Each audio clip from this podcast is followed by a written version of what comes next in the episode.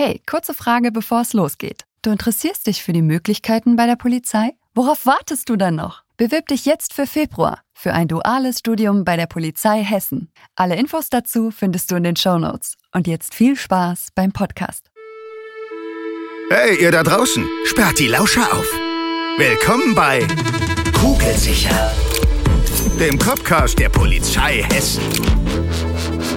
Kugelsicher. Hallo und herzlich willkommen zu Kugelsicher, dem Copcast der Polizei Hessen. Wie ihr unschwer erkennen könnt, ist heute nicht Marc zu hören. Mein Name ist Mara und ich bin von der Nachwuchsgewinnung der Polizei Hessen. Der eine oder andere kennt mich vielleicht schon aus unserer Bonusfolge zum Internationalen Podcast-Tag. Ich bin heute hier nicht alleine im Tonstudio in Wiesbaden und habe auch einen Gast mitgebracht und das wäre Nicola Hahn. Hallo Nicola. Ja, hallo. Stell dich doch bitte mal vor. Ja, mein Name, wie gesagt, Nicola Hahn. Ich bin Kriminalrätin und seit vier Jahren in der Lehre am Standort Mülheim der Hessischen Hochschule. Vorher war ich sehr, sehr lange im praktischen Polizeidienst. Insgesamt bin ich seit 37 Jahren bei der Polizei. Sehr schön. Es hat natürlich auch einen Grund, wieso wir gerade dich heute eingeladen haben. Und zwar möchten wir über ein Thema sprechen, das äh, im Polizeijargon genannte TEV. Erklär doch mal kurz, was sich hinter diesem Begriff verbirgt. Ja, kurz gesagt, das TEF, äh, niemand sagt eigentlich was anderes. Ähm, das ist ein Modul im fünften Studienabschnitt äh, des Studiums und übersetzt heißt es Training von Ermittlungsverfahren und Durchführung von Vernehmungen. Und das abgekürzt zusammengewürfelt heißt dann TEF und deswegen redet jeder nur von TEF. Genau. Und ich habe es gerade schon angedeutet. Ähm es gibt einen Grund, wieso wir dich eingeladen haben. Erzähl doch mal, wieso, weshalb, warum.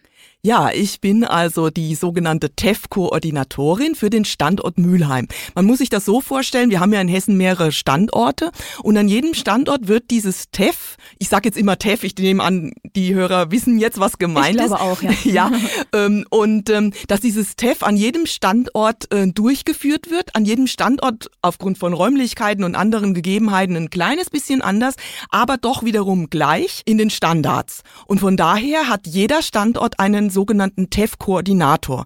Wir schließen uns dann auch überörtlich zusammen und tauschen uns aus.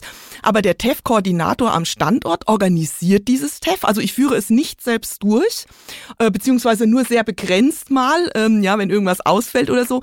Aber meine Hauptaufgabe ist tatsächlich, das zu organisieren, das Ganze drumherum zu machen und mit den Trainern in Kontakt zu kommen und zu bleiben, die dieses TEF dann durchführen. Und die Trainer, das sind Kolleginnen und Kollegen, die kommen aus dem polizeilichen Einzeldienst, also unmittelbar aus der Praxis. Und das ist auch das Besondere an diesem TEF, dass die Kolleginnen und Kollegen in der Ausbildung dann tatsächlich von Praxisausbildern eine Woche lang eben unterwegs sind und lernen, wie man Ermittlungsverfahren aufbaut.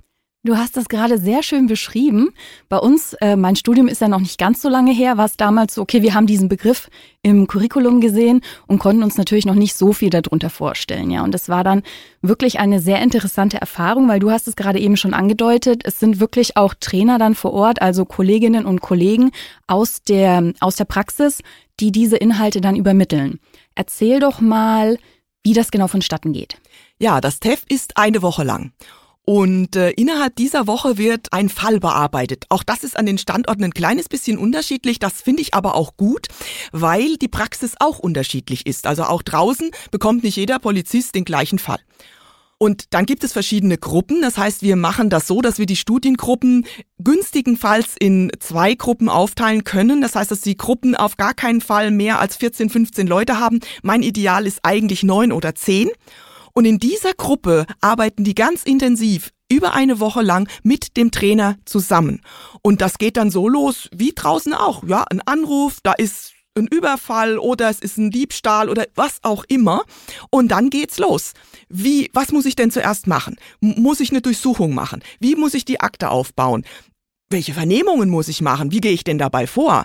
Wie, wie muss ich jetzt das aufschreiben, was ich gemacht habe? Und dann zum Schluss geht es darum, wie gebe ich diesen Vorgang, wenn er fertig ist, an die Staatsanwaltschaft ab? Das ist quasi das, was sie in dieser Woche machen. Und dadurch, dass wir Praxistrainer haben, ist das natürlich unmittelbar äh, praxisnah. Das heißt, die können auch sehr, sehr viele Dinge erzählen, die sich dann so ergeben, ja, in der Nachbesprechung oder auch zu dem Fall. In Mülheim ist es so, dass die Trainer tatsächlich eigene Fälle nehmen, die sie selbst mal bearbeitet haben. Das hat natürlich schon einen gewissen Charme, weil dann können sie natürlich, darüber natürlich dann auch noch viel mehr erzählen. Mhm.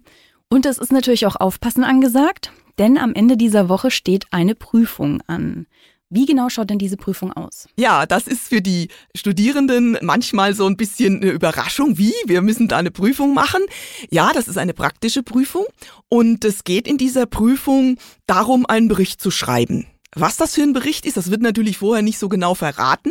Die üben das aber in der Woche. Das heißt, diese Prüfung ist eigentlich darauf angelegt, die sollen die bestehen, weil die sollen das lernen und die sollen jetzt quasi den Extrakt aus dieser Woche in diesen Bericht nochmal fassen. Das kann ein Antrag auf einen Haftbefehl sein, das kann ein Zwischenbericht sein, ein Ermittlungsbericht, was auch immer. Wie gesagt, es soll so ein bisschen überraschend sein. Den schreiben die, da haben die anderthalb Stunden dafür Zeit und damit ist quasi die Akte fertig. Und diese ganze Woche inklusive dieser Prüfung soll die Vorlage sein, wenn sie anschließend ins Praktikum gehen. Also die machen dann noch ein bisschen Urlaub und manche gehen auch direkt. Unmittelbar nach dieser quasi geschützten Woche, im geschützten Raum, gehen die dann raus ins Praktikum und sollen das, was sie gelernt haben, anwenden. Und deswegen ist diese Prüfung auch unglaublich wichtig. Mhm. Und wenn jemand gut aufpasst in der Woche, dann wird er damit auch keine Probleme haben. Ja, so war das bei uns damals auch. Dieses TEV oder TEF, das äh, also ist natürlich in allen drei Studiengängen, die wir mittlerweile haben, beinhaltet. Ja, ja. Also das ist, äh, das ist einfach eine praktische Woche und das braucht auch jeder äh, jeder, jede Polizistin, jeder Polizist braucht das. Selbst wenn man jetzt im Streifenwagen nicht unmittelbar so einen Vorgang dann bearbeitet, aber die Grundzüge zu wissen, mhm. äh, wofür ist das gut oder wie baue ich auch einzelne Maßnahmen aufeinander auf, ja. weil sonst lernen die ja im Studium, dann ist Prozessrecht, dann ist Vernehmung, dann ist Sofortmaßnahmen und hier kommt mal alles zusammen. Die machen auch praktische Durchsuchungen. Ja. Die machen wirkliche Vernehmungen. Also wir laden dazu Rollenspieler ein teilweise sogar außerhalb der Polizei. Das heißt, da kommen wirklich Leute, die mit Polizei überhaupt nichts zu tun haben